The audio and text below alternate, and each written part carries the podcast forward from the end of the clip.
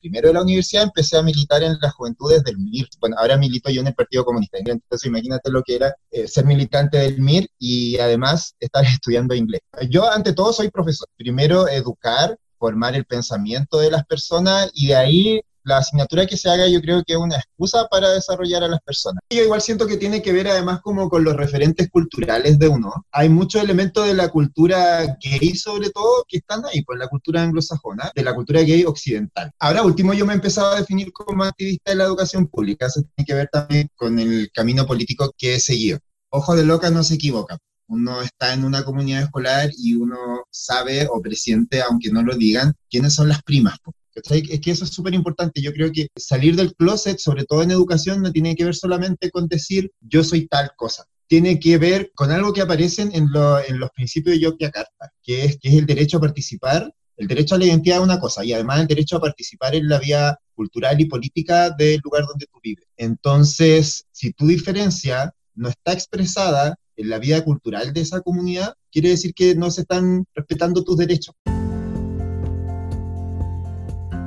Acabas de escuchar a Carlos Pérez, militante y dirigente, profesor de inglés COLA, activista por la educación pública. Soy Alonso Poblete y les doy la bienvenida a un Gay en Chile podcast, podcast semanal que habla sobre mí, mis alegrías y tristezas y entrevistas a personas LGBTIQ a dar sus experiencias y testimonios de vida. En este episodio, Profesor Cola por la Educación Pública, parte 1, entrevista a Carlos Pérez, Carlos nos cuenta sobre su comienzo en la militancia política, el descubrir su profesión y el hacer activismo en el aula. Yo les entrego mis reflexiones sobre ello y les recomendaré un podcast nacional y emergente, Desvergonzadas, de Fulgor Labs y La Rebelión del Cuerpo. Aquí comenzamos.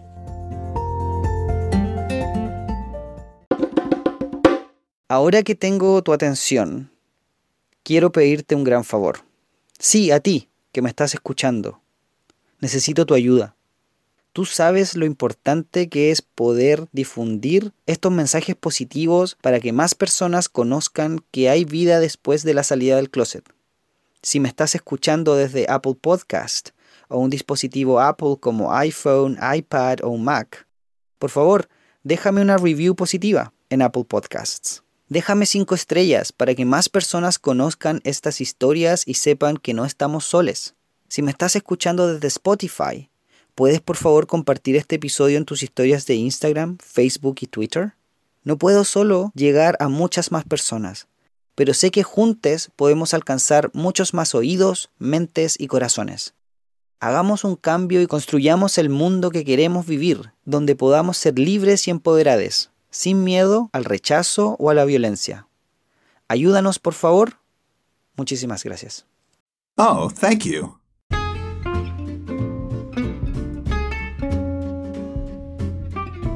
Advertencia. Las opiniones vertidas en este episodio son de exclusiva responsabilidad de quienes las emiten. La entrevista del día de hoy está dividida en dos partes y escucharás la primera parte. El lenguaje eso es vulgar, coloquial y muy chileno.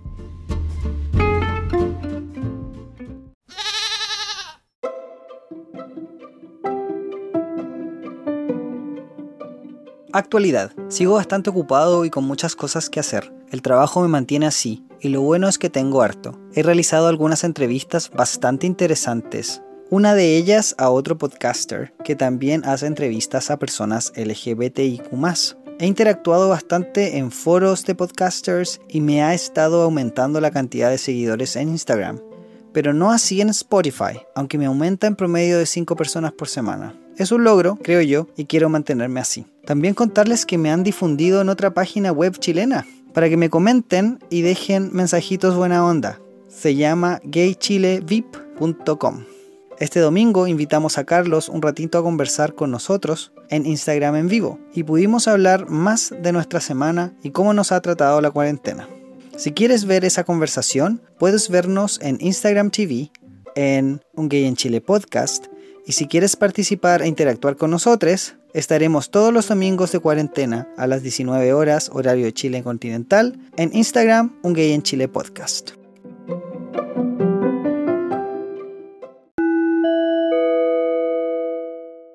Aquí escucharemos la primera mitad de la entrevista con Carlos Pérez, Hola, hola. Les tengo el día de hoy también a otro excelente invitado, profesor de inglés, activista de la educación pública, dirigente del Colegio de Profesores en San Miguel, militante del Partido Comunista. Bienvenido a Un Gay en Chile. Carlos, ¿cómo estás?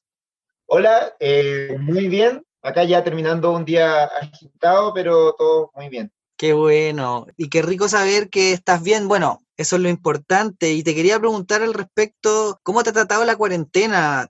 ¿Te ha afectado mucho en general y en lo particular? Bueno, al principio estaba como con todo este rollo de estar encerrado, de estar eh, casi volviéndome loco, porque en general soy una persona que, que se involucra en hartas cosas y estar todo el día dependiendo del computador de las redes sociales me, afectaba un poquito, sentía yo. Después me empecé a involucrar en otras actividades, en campañas solidarias, y pude empezar a, salir un poquito más, siempre con mucha responsabilidad, pero eso me, me sirvió para sobrellevar lo que ha sido la, la cuarentena y el encierro. En términos profesionales, igual yo estoy trabajando, afortunadamente, no alcancé a completar mi hora. Ustedes saben que los profesores trabajamos por hora y a veces nos contratan por menos horas. Entonces quedé así como justo con, con las horas justas para, para, vivir, incluso un poco menos. Pero eso igual me ha permitido también dedicarme harto a, a mi activismo y las cosas que vamos a conversar después.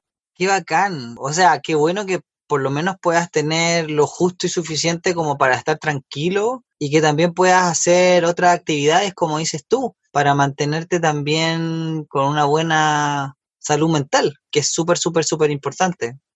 Te iba a preguntar que eh, es posible que me cuentes la historia de cómo nos conocimos, porque nos conocimos, después nos dejamos de ver y después nos volvimos a ver. ¿Eso? ¿Podéis contar un poquito la historia? Sí, nosotros nos conocimos, creo que era el año 2012, como estudiantes del Magíster de, de Lingüística de la USACH. Y ahí estaba un tanto dividido ese curso, me acuerdo, porque éramos los profesores de inglés y los profesores de, de lenguaje. Se notaba inmediatamente quién era quién, porque había como una suerte de, de, identidad. Los profesores de inglés siempre como más loquillo y ese tipo de cosas. En cambio, los profesores de lenguaje eran muy intelectuales, muy, muy de negro, la mayoría. Y bueno, yo después, yo estuve un año en ese, en, en, ese programa, después lo dejé, y después nos volvimos a encontrar en el verano, no recuerdo muy bien cuándo fue la primera asamblea de Apruebo Diversidad. Y ahí fue este año, fue este año, pero en febrero. Después yo perdí la noción de los meses y de los días de, de, de, de este 2020. Y claro, pues ahí yo iba como autoconvocado. Claro, autoconvocado. Tú ibas como, como todo mejora. Yo a ti te vi, te vi muchas veces en marchas, ¿cachai? Pero estábamos súper lejos y era como imposible acercarme y saludarte. Bueno, pero nos encontramos ahí. De hecho, en realidad, por todo mejora, me enteré del, de la prueba, si no, no hubiese llegado, ¿cachai? Así que igual agradecido de que, de que por eso llegué, como que me enteré, ¿cachai? Porque si no, no me hubiese enterado y no, no hubiese asistido, ¿cachai? A las reuniones. Sí, pues y ahí también integramos el equipo de, de, formación que alcanzamos. De hecho, éramos el equipo que más trabajaba. Presentamos proyectos de talleres y todas esas cosas, que principalmente ahí con la gente de Diverses, que lamentablemente dejaron a prueba de diversidad y eran un gran aporte. Presentamos el, el taller y, y, ahí quedó. Como tú decías, hay un montón de cosas que quedaron en stand-by.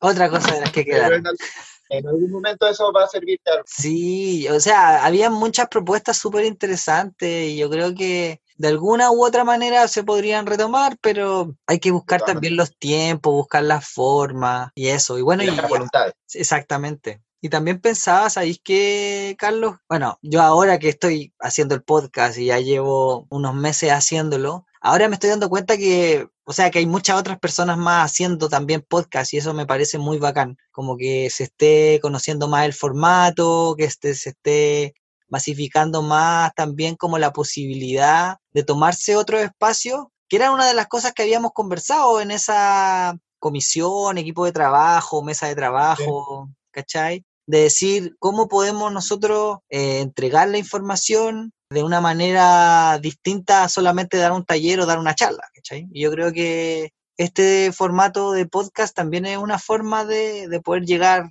y entregar no solamente conocimiento, sino que generar reflexión y, y ser un aporte y es un reto porque uno está como, bueno, nosotros como profesores y además como activistas estamos acostumbrados mucho a, a la relación de persona a persona, pero yo creo que con todos los costos que tiene lo que estamos pasando ahora, yo lo veo como una oportunidad para, para generar, como tú decías, otras formas de, de, hacer activismo, otras formas de acercarse a la gente. Y yo creo que ya este tipo de formato está instalado y lo vamos a seguir usando y va a enriquecer la educación y va a enriquecer también el, el activismo, todos los activismos. Vamos a estar más conectados después, eso espero. Exactamente, yo también espero lo mismo y, y ojalá eso, cabres, empodérense y ocupen las herramientas que tienen ya que hasta el momento no sabemos hasta cuándo vamos a estar así encerrados, ¿cachai? Ocupemos lo, que podemos tener, ¿cachai? Que en este caso serían las redes, redes sociales, internet, etcétera. Carlos, te quería preguntar un poco sobre tu historia. ¿Siempre quisiste ser profesor? ¿Y de dónde nació esa vocación de servicio? Bueno, yo cuando, cuando terminé el colegio no tenía muy claro lo que quería hacer, tenía claro como más o menos cuáles eran mis, mis inquietudes en la vida. Y claro, una de esas era, era el servicio y era la política también. Entonces, yo tenía dos opciones. La primera era periodismo y la segunda era pedagogía en inglés. Y el rollo, el rollo que, que unía a las dos era el, era el servir y el, el generar opinión y pensamiento. Pensaba, tenía como esa idea que, que, que, la pedagogía también me podía acercar a aquello. Y el periodismo también, pues había escuchado en algún lugar y me había llamado mucho la atención que el periodista podía ser un, un educador de masas. Y, y, eso me sedujo harto. Bueno, después tuve un año estudiando periodismo, me fue bien, pero no me llenó la carga. A lo mejor escogí mal la universidad, no sé, estaba en la Universidad Católica del Norte, yo soy del norte, de Copiapó, y me encontré con todo lo contrario, me encontré con que no había mucha vida política, me encontré, yo tenía también como todo un rollo de, de, buscar, de buscar pensamiento de izquierda, de buscar pensamiento crítico, y encontré todo lo contrario en, en aquella universidad. Entonces después opté por mi segunda opción, siempre con un poquito de miedo también al hecho de, de, optar por ser profe, porque yo estaba en un colegio en Copiapó, el Liceo Católico Atacama, que en ese tiempo era uno de los más prestigiosos y publicaba en la lista de los que quedaban en las grandes universidades y en las grandes carreras.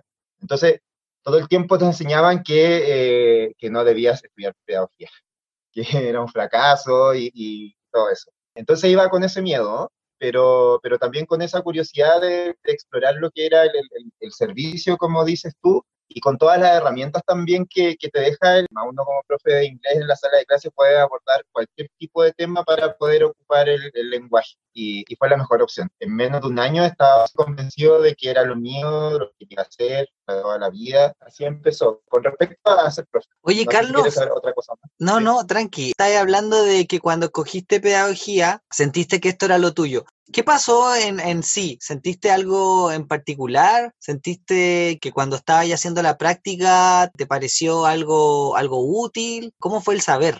Mira, favorablemente para mí, y para resolver todas las dudas que podía haber tenido con respecto a ser profesor, justo ese año se cambió la malla y pudimos empezar a acercarnos a los colegios desde el primer año, cosa que antes no pasaba en las mallas tradicionales de, de pedagogía, que la gente conocía los colegios en cuarto o quinto año y algunos se asustaban y, y se les iba abajo todo lo que habían construido. Entonces conocí, me llevaron por primera vez a, a observar y a ir un poco de ayudante a un colegio y me pude dar cuenta de todo este mundo que había. Me pude dar cuenta de cerca del trabajo. Igual a lo mejor afortunadamente también me tocó un profe que estaba como también, una profe que estaba como muy enamorada de lo que hacía. Entonces pude ver así como en primera persona eh, lo que era el trabajo de, de, una profesora, cómo podía influir eso en la vida de otras personas, como te estaba diciendo recién, abordar distintos temas, hacer una clase que fuese atractiva, que fuese creativa. Y ese fue como el primer aliciente para empezar a involucrarme mucho más. Oye, y una pregunta que quizá, que es una pregunta que a veces algunas personas me hacen o hacen en contra del idioma inglés en general, que sienten que es un idioma imperialista, no sé, que se nos impone, que es un idioma que, que no deberíamos quizá estar aprendiendo. ¿Qué piensas tú al respecto? ¿Sientes tú que es tan así o, o cómo lo ves tú? Yo estaba bien de acuerdo con eso, era una, era una de las dudas que tenía, que tenía también bueno, yo cuando entré a la universidad, en, en, primero, en el primero de la universidad, empecé a militar en las juventudes del MIR. Bueno, ahora milito yo en el Partido Comunista, en esa época del MIR, entonces imagínate lo que era eh, ser militante del MIR y además estar estudiando inglés. Eso era lo primero. No, pero como te estaba diciendo recién también, yo ante todo soy profesor. Entonces, la, la perspectiva es primero educar, formar el pensamiento de las personas y de ahí la asignatura que se haga yo creo que es una excusa para desarrollar a las personas. Y bueno, el inglés no es solamente, no es solamente la expresión de naciones que han sido imperialistas y que han abusado a otros pueblos del mundo, entre ellos al nuestro. Es la expresión de una cultura que es súper rica también. Y, y, en la cultura anglosajona uno puede encontrar también en los mismos testimonios de pueblos oprimidos que tienen mucho que decir. Y el pueblo es uno en todas partes del mundo. Entonces, pensar que solamente el, idioma inglés, que es porque en este momento es como la lengua franca que se habla en el mundo y que, que es la lengua del, de la parte del mundo que oprime a la otra parte del mundo, que solamente eso creo que es un error es todo un mundo mucho más grande, la cultura anglosajona. Claro, yo, bueno, mi, mi respuesta al respecto es bueno, no solamente como el tienes que conocer la lengua de tu opresor o, tienes que saber cómo llegar a darle el mensaje y poder interpretar el mensaje que, nos envía, sino que para mí tiene que ver con lo último que dijiste, que tiene que ver con un tema de poder conectar con otras personas, con otras culturas, con otras como visiones de, de vida o de mundo otras visiones de mundo y, otras formas de interpretar muchas cuestiones, uno puede quizás agradarle o no agradarle mucho la idea, pero lo queramos o no, hay algunas otras cosas que sí las llevan un poco más adelantado. O sea, si lo pensamos en cierto tipo de, teoría o, lo mismo en, por ejemplo, identidades eh, LGBT o ¿cachai? Como mucho del vocabulario también lo, hemos adoptado porque, porque nació, no sé si, si la palabra nació allá, pero allá se acuñó y se mm, masificó mucho más, ¿cachai? Que quizás muchas personas te van a decir como, oye, yo no soy gay, soy maricón, ¿cachai? Eh, y tiene todo un, un significado político detrás, obviamente todo tiene su, su, dualidad, su pro y contra, como las monedas, ¿cachai? Todo tiene su cara A, su lado A, lado B. Estaba pensando también en el, mientras hablaba y estaba pensando en, como el, otro ideario que tiene la gente con respecto a la pedagogía en inglés, que me imagino que tú me, te imaginas cuál es. O sea, en el caso mío se cumplió 100%, o sea, mi carrera éramos cinco personas, hombres y género, y asumo que, era, que éramos hombres porque asum, asumimos, ¿cachai? Esa wea, ¿cachai? Y de esas personas, no sé, éramos todos bastante eh, LGBT, ¿cachai? Sí. ¿Por qué, ¿Por qué en nuestra carrera es tan LTGB? no sé si hay estadística o no, pero lo, escuché por ahí, que efectivamente las personas que, que, aprenden idiomas, un gran porcentaje es población LGBT. Y quizás sea por lo mismo, por querer conectar o querer como... Idiomas en general. Idiomas en general, o sea, no solamente inglés, ¿cachai? O sea, o sea, las personas que hablan inglés van a querer aprender, no sé, francés, español, chino, ¿cachai? Sí. Sí. ¿Y por qué? ¿Hay alguna explicación? No, no sé, o sea, mi, mi teoría desde la ignorancia pura y dura es, eh, yo creo, querer conectar con otros pensamientos, con otras personas y, querer como conocer otras cosas, quizás porque tú mismo quizás te sentís como no representable, quizás en donde estáis y te sentís como alienado, ¿cachai? O alienade. ¿Cachai? Yo creo que quizás eso, y es como que queréis conectar con alguien y como que ese alguien sentís que no está acá y como yo creo que quizás por eso la búsqueda en otro idioma, no tengo idea, todo caso sería algo interesante que, investigar. Sí, yo igual siento que tiene que ver además como con los referentes culturales de uno, porque mm, hay muchos elementos de la cultura gay sobre todo que, están ahí, pues la cultura anglosajona, de la cultura gay occidental, porque igual hay que estar consciente que hay un montón de otra cultura gay que viene y de conocimiento que estuvo en otras partes del mundo y, por lo mismo que hablábamos antes de, de la hegemonía cultural de lo anglosajón, conocemos esa parte, pero es atractiva. O sea, yo desde chico siempre escuchaba mucha música, leía mucho, y eso fueron, eh, lo que encontraba en la música y la literatura fueron los primeros referentes que encontré de ser cola, a mí me gusta decir soy cola. Y estaban ahí, estaban primero que todo en, la cultura anglosajona. No es que sea el único, pero era lo, lo, que estaba más a mano. Entonces yo creo que ahí se va produciendo también una ligación junto con que la pedagogía además es un trabajo que tiene que ver con lo reproductivo, con los cuidados, y, eso se aleja de como de la masculinidad más tradicional. Sí, también tiene que ver con, ser profesión de servicio, más feminizada, mm. por decirlo así, que es cierto. Claro, como la enfermería, por ejemplo. Claro. También. Oye, y hablando, o sigamos como en esta parte como de historia y de, de, la construcción de tu persona, de quién es Carlos el día de hoy, ¿Cómo ha sido tu experiencia como activista? Porque nos cuentas que eres activista de la educación pública. Ahora último yo me he empezado a definir como activista de la educación pública, eso tiene que ver también como con, con el camino político que he seguido. Bueno, como el primer activismo que puedo decir que hice en mi vida fue el, el, ser dirigente estudiantil en mi carrera, fui presidente del departamento de inglés de la Universidad de Atacama y una de las luchas que teníamos en ese tiempo era recuperar la, la educación pública y estatal. En el MIR decía, lo decíamos así, no solamente decíamos pública. Desde ese tiempo venía como la reflexión de lo importante que era recobrar el derecho a la educación mucho antes de, que, se, de que se hablara de las grandes movilizaciones que hubo desde el 2006 en adelante, de recobrar e, esa riqueza de nosotros como pueblo, de la educación pública que había sido arrebatada por la dictadura y después por los gobiernos de la concertación. Y después yo conocí el activismo LTGB, y en el activismo LTGB, después cuando llegué a Santiago, me fui perfilando por ese lado. Después acá en Santiago ya empecé a militar en el Partido Comunista, me metí al colegio de profesores y ahí en ese momento se unieron las dos cosas, pues como los dos grandes activismos que tenía, que era los derechos LTGB y la educación pública, cómo eso se, se junta, cómo es que las poblaciones LTGB aportamos y, y, cómo nos aporta también la educación pública en el contexto de un país tan desigual como el nuestro, con poblaciones vulneradas históricamente como la nuestra.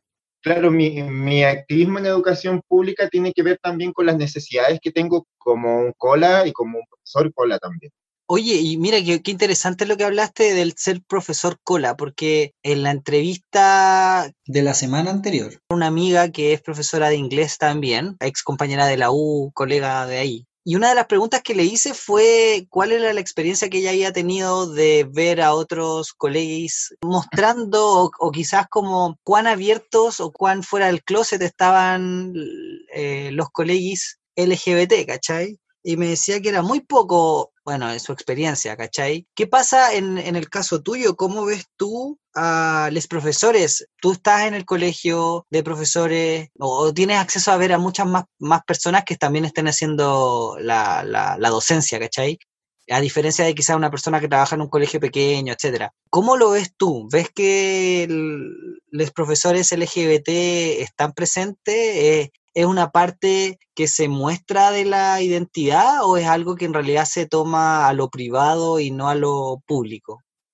Mira, en este Chile que siempre vive a medias, pues en general es como que vivimos en, en realidad a medias en Chile, o realidades medias nombradas. Decimos, por ejemplo, que, la, que hubo un golpe de Estado en Chile y que la dictadura fue mala, pero condenamos a la gente que, que se enfrentó por medio de las armas a esa dictadura tan mala, por ejemplo, una cosa que, que no se entiende como quedar bien con, el, con Dios y con el diablo. Y, y, acá pasa lo mismo también, o sea, ojo de loca no se equivoca. Uno está en una comunidad escolar y uno sabe o presiente, aunque no lo digan, quiénes son las primas o no. Y también hay varias personas hetero que también lo cachan y también hay estudiantes que con mayor razón lo cachan. Son cosas que no se dicen.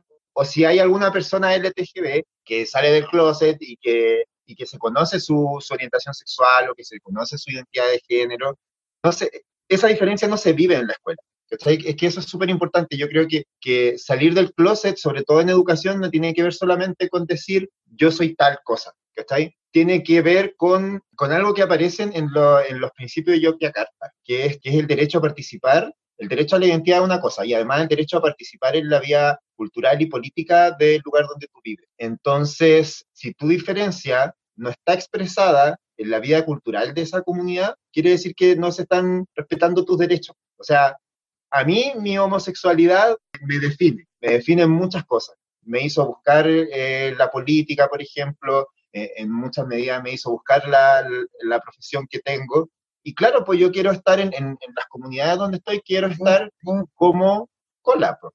Esa es mi identidad, me construyo de ahí, ¿cachai? Y, y, no me vengan a decir que son cosas privadas porque los heterosexuales viven su heterosexualidad por todas partes. O sea, uno sale a la calle y huele heterosexualidad y ellos participan en la vida cultural y política de las comunidades como heterosexuales y cisgénero, eso está presente en todas partes. Entonces, por eso yo como, no lo hice siempre también, porque uno también parte con miedo, pero por ejemplo en el colegio de profesores, en las intervenciones que tengo, principalmente en el magisterio comunista, que me siento más más seguro también. Siempre parto diciendo que yo hablo desde ser un profe LTGB, un profe gay. De repente en esos lugares muy formales ni siquiera ocupo cola, porque nos falta el hetero que de buena onda te dice. Pero no, pero no ocupes esa palabra. También una cuestión, pues una cuestión identitaria decir cola. Claro, ¿cómo dice esa palabra tan fea? O sea, para mí es más identitario decir cola, maricón, que decir gay. Para mí decir gay involucra muchas otras cosas con las que no me entonces falta eso, pues, falta que, que seamos que estemos presentes, visibles y participando en las comunidades escolares. Y esto no tiene que ver solamente con el hecho de que aquí me salgo con la mía y instalo una agenda, una agenda LTGB en, en los colegios y la dictadura gay y todo eso. Tiene que ver con que nosotros también tenemos una responsabilidad y la gente LTGB en general en las comunidades educativas es una responsabilidad que tiene que ver con el enfoque inclusivo. O sea, nosotros nuestra presencia tiene que tensar el género y la sexualidad sí o sea, yo me hago visible en una comunidad o en una organización como el Colegio de Profesores porque quiero tensar el género, quiero que las cosas cambien. No quiero solamente que me respeten y me quieran a mí. Quiero que con mi presencia, con los elementos que da mi presencia en ese lugar, la gente se cuestione, ah, existen distintos tipos de formas de ser varón, o existen distintos tipos de, de sexualidad. Y esa es una cosa que, está en deuda al sistema educacional chileno, incluso con respecto a las personas trans. Hay un estudio de la UNESCO y la Universidad Albert Hurtado, parece, que examinan un poco lo que ha sido la, experiencia a raíz del, decreto de, la circular trans. Claro, pues ellos llegan a la conclusión de que efectivamente esta circular se aplica y, y, y se respetan ciertos derechos del estudiante trans, pero falta la otra parte, pues se hace sin un enfoque inclusivo. O sea, esa presencia no provoca un cambio en la forma que tiene esa comunidad de entender el género, ¿cachai? Y tienden en el fondo a responder a una necesidad que es más una necesidad de los padres, que es poner a ese niño en el binario hombre o mujer, para que se note poco, ¿cachai? Cuando el género, sobre todo el género, en las escuelas debiera ser un elemento también que los niños exploran, así como exploran su cuerpo, así como exploran la cultura, la música, un montón de expresiones de la cultura. El género también, pues, ¿cachai? Pero no, eso es rígido, eso no se toca y, si hay una persona trans la vamos a aceptar acá en el colegio, pero el colegio no va a cambiar su forma de entender y de educar sobre el género. Entonces eso no es inclusión.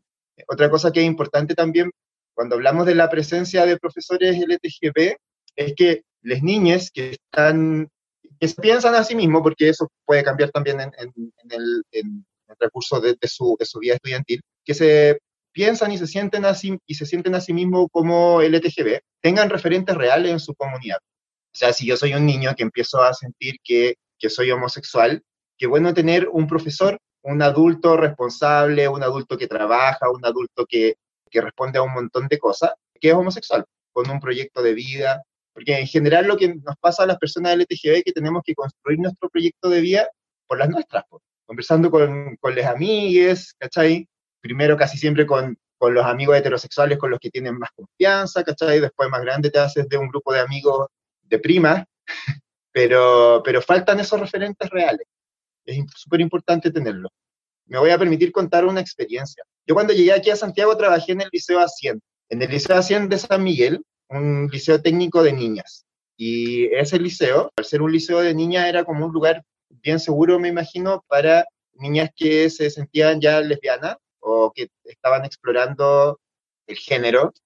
Entonces, claro, pues era como todo un, problema para la gente, para los adultos, no para, para las estudiantes. Para los adultos era un problema eh, cómo enfrentarse a lo que ellos veían como una epidemia de niñas lesbianas. Así me preguntaban, como que estaba de moda ser lesbiana y qué problemático era ser lesbiana. Y yo era jefe de primero medio y además asesor del centro de estudiantes. Esas fueron las responsabilidades que, tuve ahí. Y en un momento era tan grande la, la persecución que había o la falta de entendimiento que provocaba grandes problemas a las niñas.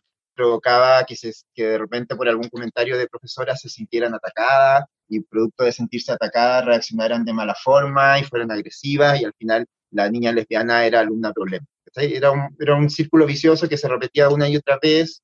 En ese transcurso, entonces yo también problematicé mi posición como profesora ahí y salí del closet.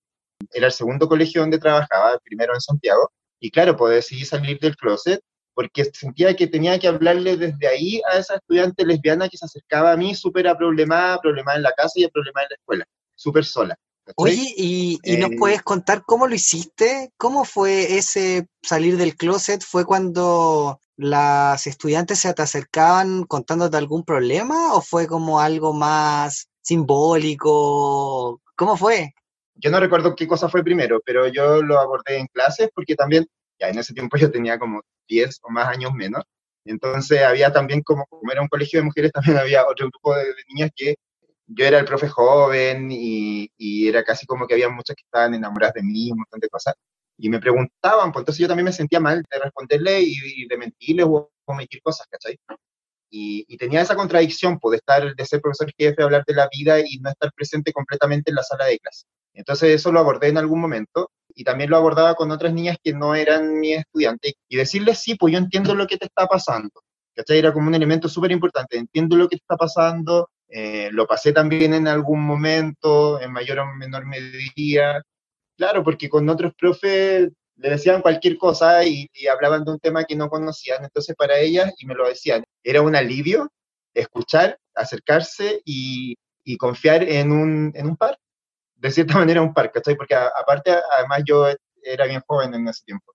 Y, y, eso me costó después la pega, pues después empezaron a decir también que, yo andaba promoviendo la homosexualidad, ni siquiera sabían qué término aplicar, porque no habían homosexuales más que yo en ese colegio. Y yo sé que, sobre todo las profes, no, no, yo no tuve problema ni con, ni con apoderados ni, ni con estudiantes. Las profes tenían ese problema, habían profesoras que pensaban que era peligrosa mi, mi estadía en ese colegio, y me echaron aduciendo un montón de cosas que yo sabía que todos sabíamos que no eran ciertas. En el último tiempo también llegó, mira, y ese otro prejuicio que tiene la gente, en el último tiempo que estuve ahí, llegó otro profesor que también era gay asumido, y éramos amigos. De hecho, yo lo empecé a invitar a, a, las actividades que tenía, ¿cachai? En el MUMS. En ese Te lo estaba llevando también al lado oscuro de la fuerza. claro, claro y lo integré a mi grupo de amigos y después, claro, por las viejas empezaron a decir, ah, es que ellos son pareja y son un mal ejemplo para las niñas y se besan en las marchas. O sea, no podían concebir que hubiesen dos amigos gays, ¿cachai?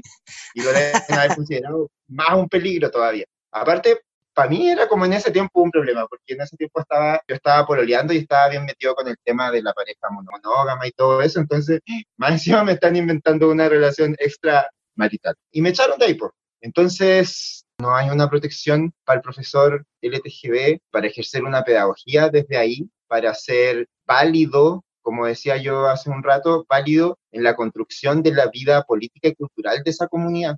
Y un último tema con respecto a, eso es que, claro, yo en general no, no he tenido grandes espacios de cesantía, pero conversando con otros profes LTGB, conociendo a otros profes LGTB, eso igual tiene que ver con la imposición del género, porque claro, yo cuando voy a pedir trabajo, a mí lo que revela en general que soy cola es que tengo 39 años y que no estoy casado ni tengo hijos. Y ahí como que quien te está entrevistando levanta la ceja. Pero sí, pues, yo me he dado cuenta y no tengo ningún número para, para variar eso, pero lo que me doy cuenta es que mientras más lejos estés de lo que se espera de tu identidad de género, menos posibilidades de trabajo tienes.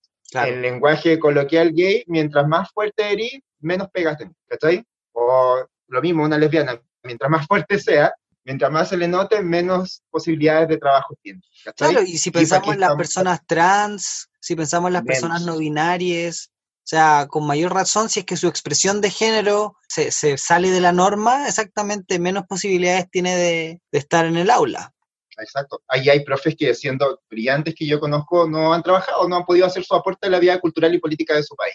Violación a los derechos humanos, así. Tal cual. ¿Y por qué? Porque las comunidades educativas todavía no han asumido la tarea de pensar el género y la sexualidad dentro de ellas.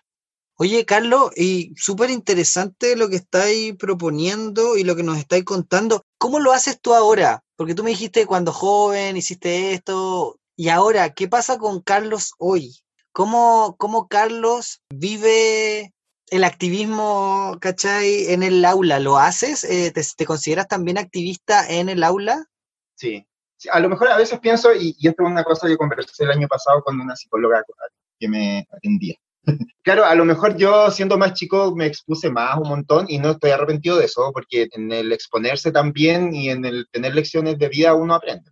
Yo lo vivo y lo digo, no una cosa que yo no oculto mi sexualidad en ninguna parte, Aparte que hago activismo públicamente, entonces sería como muy esquizofrénico por decirlo de alguna manera, hacerlo. Uno como profe de inglés explora muchos temas siempre y yo trato siempre de explorar temas que tengan que ver con derechos humanos. Esa es como mi cruzada como profe, leer textos que tengan que ver con derechos humanos, con cierta literatura, y ahí aparecen los temas.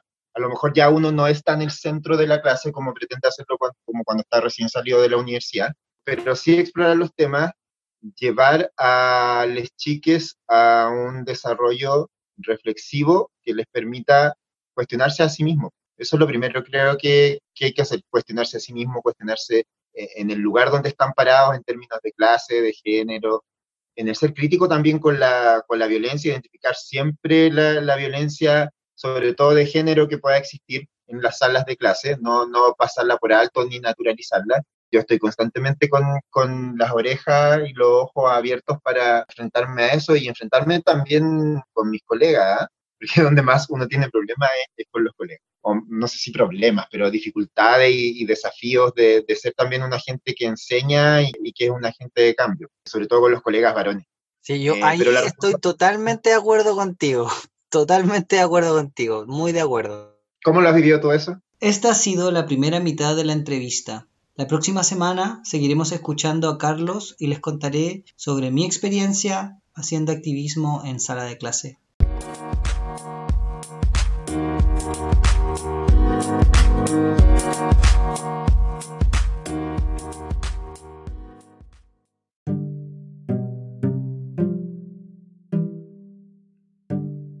Reflexiones, repensando el género, participando en la vida cultural y política de nuestra comunidad.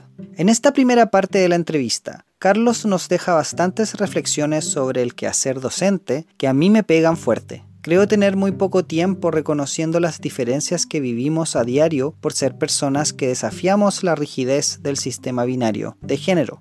Es decir, el masculino femenino, hombre-mujer, fuerte-débil, público-privado, proveedor-cuidador, etc y muchas falsas dicotomías donde el pensar el constructo social sexo-género nos obliga a otorgar una serie de características a un grupo de personas y al otro grupo darles otras. Pero ojo, que estas características no se pueden compartir. Y si eso pasa, la rebeldía se paga con el precio de la marginación del sistema. Lanzarte a los bordes y excluirte pensaba en lo importante que es ver desde pequeñas personas que no sigan patrones cis heteropatriarcales. Pero del dicho al hecho, pensaba que por solo haber hecho clases en un colegio y mostrar que se puede existir es un pequeño logro. Pero sin duda uno también repite muchas de las ideologías del sistema sin pensarlo. Mi expresión de género es más masculina y me acomoda mantenerla así. Es una autocensura que no me molesta. Recuerdo haberme pintado las uñas un tiempo al empezar la cuarentena. No tenía mucho trabajo y pensaba que no importaba mucho. Probablemente no lo haría ahora. Sé que pintarse o no las uñas es una forma no sustantiva de desafiar el sistema ideológico binario, sexo-género. Pero quizás visibilizar otras maneras de expresar masculinidad y feminidad lo sea.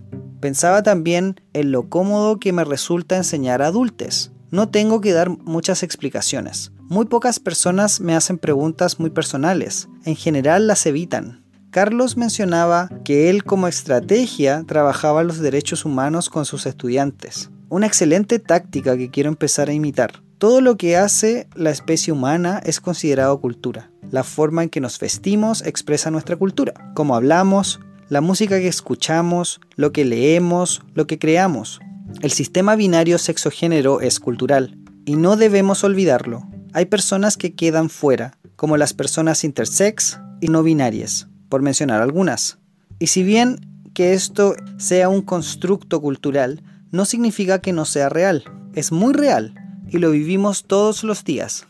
Y aunque quisiéramos escapar de él, no podemos. Sin embargo, podemos cuestionarlo. Podemos hacerle frente. Podemos pensar en todas las formas en que este sistema binario nos coarta y nos reprime identificar todas esas incongruencias para poder empezar a cambiarlas. Como dijo Carlos, los feminismos han hecho un gran trabajo al identificar muchas problemáticas. La teoría queer también nos ayuda a lograr repensar el sexo y el género. Todo esto es también un acto político e ideológico, y no temerle a esto. Está bien. Siempre como seres humanos nos posicionamos desde un punto de vista que no será neutral. Pero repito, eso no tiene por qué estar mal. Pensar en nosotros como seres humanos y buscar la verdadera inclusión de todos, que todos aportemos y disfrutemos de este mundo es mi sueño y meta. Espero este podcast esté cumpliendo su granito de arena y que cada uno de nosotros estemos reflexionando sobre cuáles barreras impuestas ya no queremos más, porque nos dejan fuera. Pensemos en una cultura donde todos seamos parte. ¿Cómo sería esa cultura donde todos seamos bienvenidos y valorados.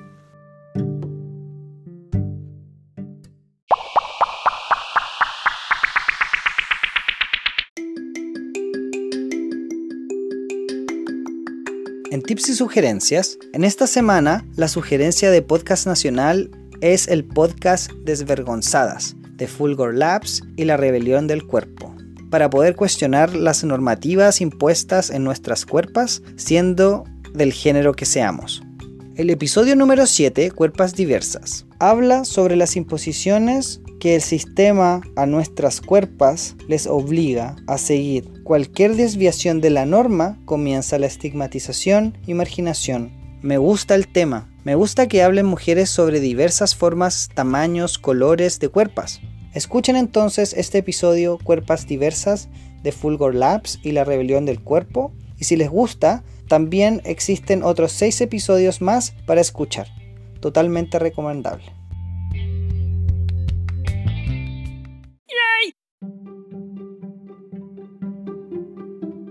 en el próximo episodio. Bueno, yo tengo un tema gigantesco con el colegio. En ese momento no tenía las herramientas que tengo ahora, por ejemplo, nos equivocamos, decimos garabatos, nos tiramos peos, ¿cachai? Cagamos, es como comemos, hacemos lo que hacen todos los seres humanos, ¿cachai? Y, eso no, no nos hace menos más modelos, ¿cachai? Por supuesto, yo era el rebelde. Si yo le dije como, oye, tranquilo, relájate, mira, si alguien va a valer la pena, va a estar contigo, ¿cachai? Te va a querer bien, mira, yo tengo mi pareja, y ahí fue como mi salida, entre comillas, del closet en ese colegio, ¿cachai? Y mucho eso tiene que, que ver con dejar de sentirse solo, de que a ti nomás te pasa, y para eso necesitamos protección nosotros también como profesionales. Yo pensaba en, en, las condiciones que tienen que darse en las comunidades educativas para revertir esta situación tan, tan agresiva, tan triste que podemos compartir nosotros y que podemos sacar el ejemplo de un montón de gente, profesores, estudiantes, apoderados. Por ejemplo, en el colegio, para poder tener esta protección de la que hablábamos, para que nuestras comunidades escolares sean lugares seguros y lugares donde participemos activamente de la vida cultural y política de ella, necesitamos que sí o sí sean comunidades democráticas necesitamos defender la educación pública y recuperarla también. Las personas LTGB ya no estamos escondidas, ya necesitamos respuestas, necesitamos proyectos educativos que den cuenta también de nuestra diferencia y este modelo no, no permite hacerlo, ya colapsó.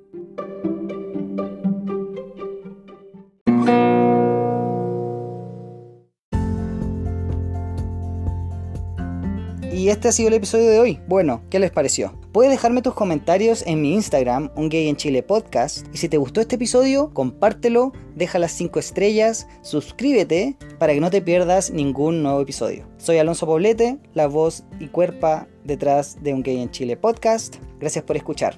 Besos, abrazos, chao chao.